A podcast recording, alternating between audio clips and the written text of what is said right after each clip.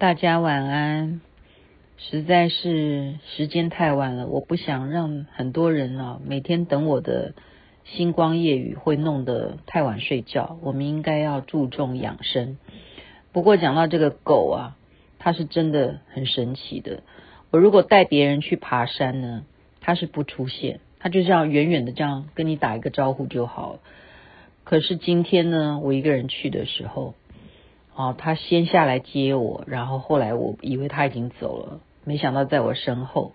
等我下山的时候呢，遇到了很多山友，他们就问我说：“你是不是养了一只白狗？”我说：“你们为什么会这么说？”他说：“因为他一直跟在你后面啊。”哦，原来他暗恋我吗？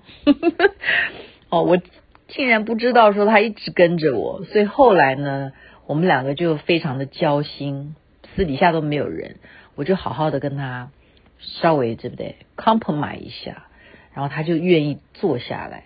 这一段奇缘呐、可深的可以说是山中传奇。这只狗很特别，它知道我来，它真的不管刮风下雨，它都会出来跟我见一面的。它知道我跟它有特别的缘分，然后我跟它讲了巴拉巴拉巴拉讲了那么多，它真的就听的。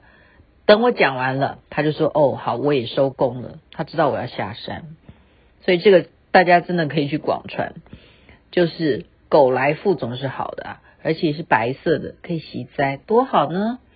在这边祝福大家晚安喽，美国西雅图那边早安，阿弥陀佛，那么观世音菩萨睡觉喽，我们这边加油。